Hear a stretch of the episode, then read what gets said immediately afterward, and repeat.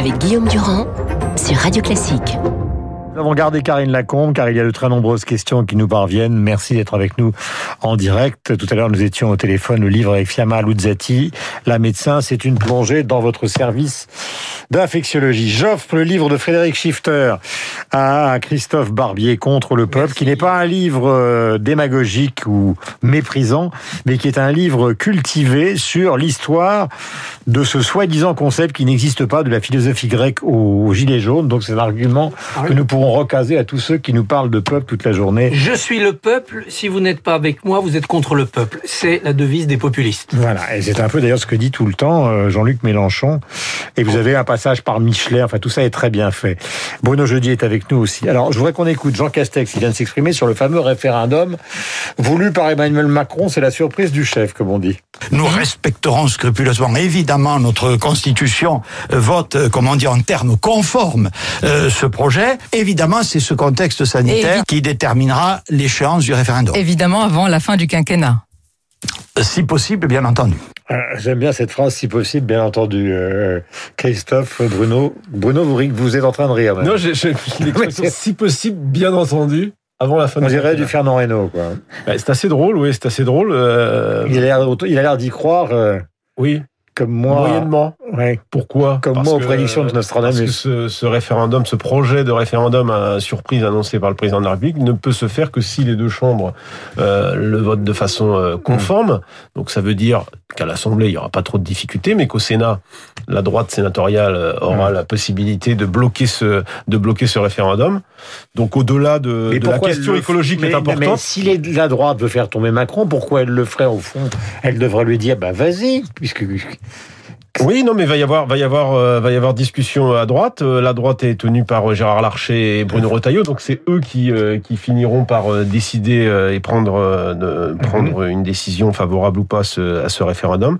Donc il y a un peu de coup politique de la part d'Emmanuel Macron, mais il y a aussi une, une façon de mettre la droite au pied du mur sur la question de sur la question de l'écologie. Et alors au pied du mur, elle va dire quoi, Christophe Ah, c'est Christophe un- Barbier, C'est un bonjour. très joli coup. Bonjour, mais la, la droite va être coincée parce que soit elle dit oui, et il y a des raisons de dire oui. D'abord parce que faire rentrer la biodiversité dans l'article 1 de la Constitution, c'est une bonne chose. C'est une bonne chose parce que l'un des défis majeurs du 21e siècle qui commence, eh bien, c'est la lutte contre le réchauffement climatique. On a mis dans l'article 1, par exemple, il y a une vingtaine d'années, l'exigence de parité. C'était un défi sociétal majeur. Pourquoi n'y mettront pas l'exigence de biodiversité? Hmm. On a mis des choses théoriques, la charte de l'environnement, des choses comme ça, mais là, c'est quelque chose de précis qu'il faut mettre. Toutes les révolutions économiques que nous devrons faire après la, pandémie seront articulées autour de la transition écologique. Donc la droite aura du mal à dire on est contre la modernité en quelque sorte. Donc Macron a fait un coup politique très fort puisque si la droite bloque, il pourra dire aux écologistes vous avez vu, c'est pas moi, c'est eux, je suis plus écolo qu'eux, et il raflera des voix. Enfin, Yannick très Jadot- fort, disons Yannick- malin. C'est malin, c'est un piège. C'est un piège, mais pas pour lui. vous mettez la barre un peu haut là. C'est un piège, mais pas pour lui, pour les autres.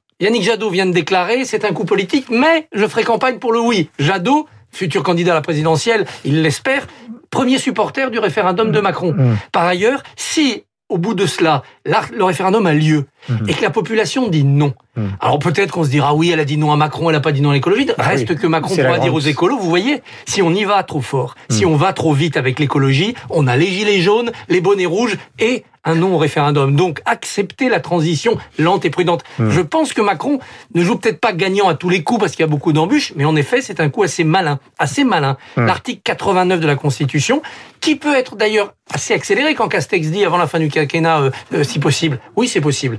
Vous mettez ça euh, au programme. Il y a des délais limités pour les deux chambres. La droite ne pourra pas voter en tout jusqu'à après la présidentielle. Mais Bruno, et c'est une question que je pose aussi à Karine Lacombe, ce qui complète l'entretien que nous avions tous les deux euh, tout à l'heure. Vous, vous voyez bien qu'actuellement, ce qui est en train de se passer, euh, c'est une sorte de coalition des mécontents.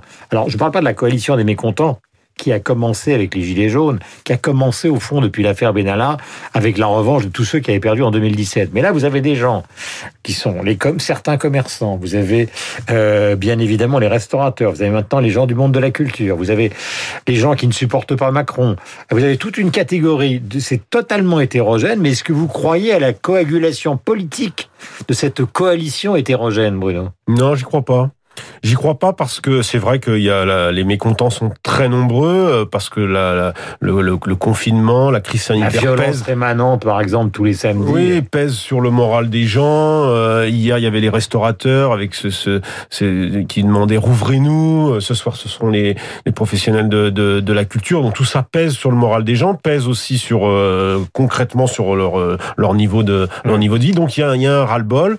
Euh, en même temps, le français, moi, je regarde toujours les enquêtes. Euh, il demande toujours plus de euh, d'être plus strict dans la dans les mesures ouais. sanitaires parce qu'il bah, voit aussi que beaucoup de gens sont touchés autour d'eux. Donc il y a, il y a ce paradoxe ce paradoxe français. Donc ils sont en colère, ils râlent.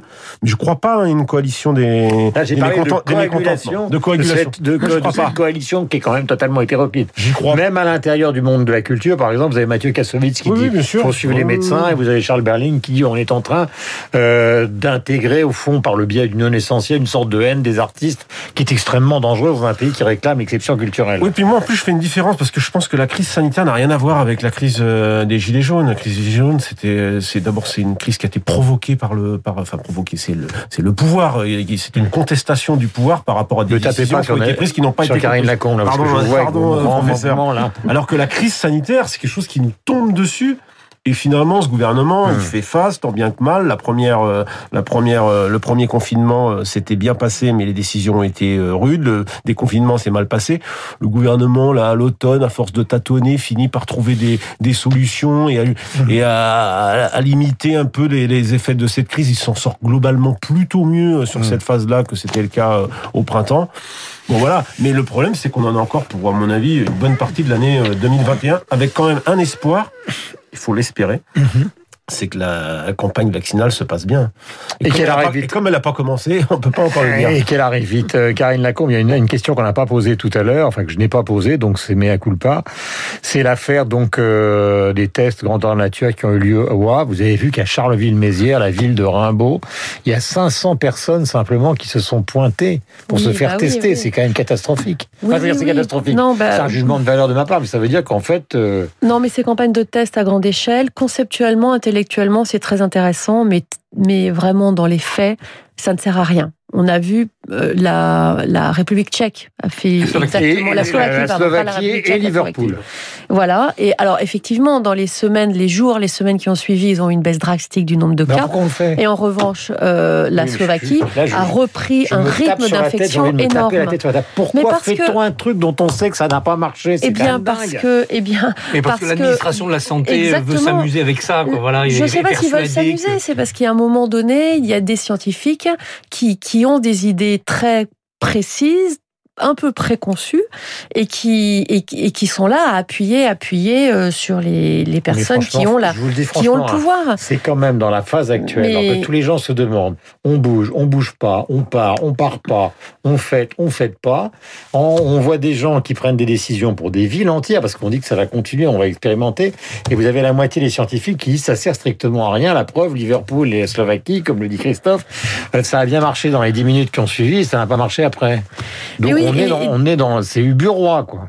Disons que je Oui. pense que chacun, comme je disais, je reviens encore à mes injonctions contradictoires. On est dans un, on est perpétuellement 24 heures sur 24 dans dans ce type de de de, euh, de compromis psychologique à faire et et, euh, et et chacun cherche une solution. Chacun cherche une solution. Je sais que certains de mes confrères sont extrêmement pour ces campagnes massives de dépistage.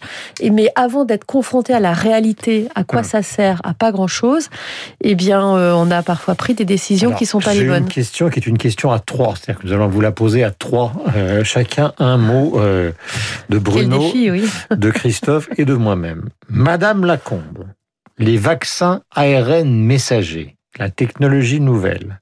Donc je me fais l'interprète de mes deux camarades. Est-ce que solennellement, vous pouvez nous dire ce matin qu'il n'y a ou qu'il n'y a pas de danger? Alors, je m'engage à vous dire qu'il n'y a pas de danger. C'est une technologie qui est développée depuis plus d'une dizaine d'années, qui a été vraiment améliorée continuellement euh, pour faire en sorte euh, qu'elle puisse un jour aboutir à vacciner. Alors là, on, on l'applique en maladie infectieuse, mais c'est aussi appliqué en cancérologie, par exemple. Il faut savoir que l'ARN messager, qui est ce petit bout, euh, que ce petit bout de d'assemblage de nucléotides, une fois qu'il a pénétré dans la cellule et dégradé, n'existe plus au bout de 10 jours. Il a délivré son message, qui est cette carte informatique du virus qui permet au corps de développer des anticorps, et Donc lui se dégrade, il ne fait, reste clair, pas. Ça ne change pas l'ADN. donc Ça il ne change- il ne s'intègre pas dans Dites-moi, l'ADN. tapez sur la table. Vous me jurez que c'est vrai.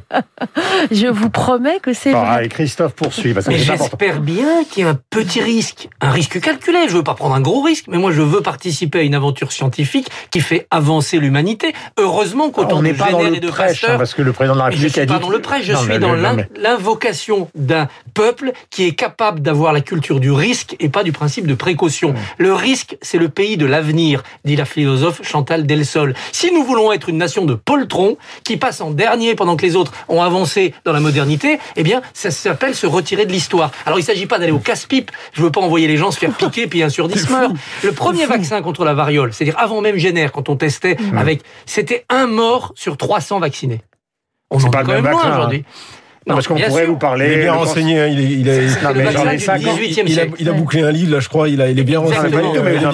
Là où il a raison, c'est qu'on pourrait parler de la diphtérie, de la rage, du cancer du col de l'utérus. Oui, oui. Enfin, il y a des dizaines Moi, de je veux pas prendre du de choléra, etc. Moi, je veux pas prendre de risques. Alors, Guillaume, allons-y, jeudi, terminé. Risque C'est une formidable révolution. C'est une formidable révolution. Et moi, je, je, je crois à ce médecin. Bon, je suis un patient très docile, donc euh, évidemment qu'il faut. euh, On peut être docile et révolutionnaire, ça va. oui, et ben voilà. Au docile et révolutionnaire, il faut croire. Ça dépend de la façon croire dont- à ce vaccin. Voilà.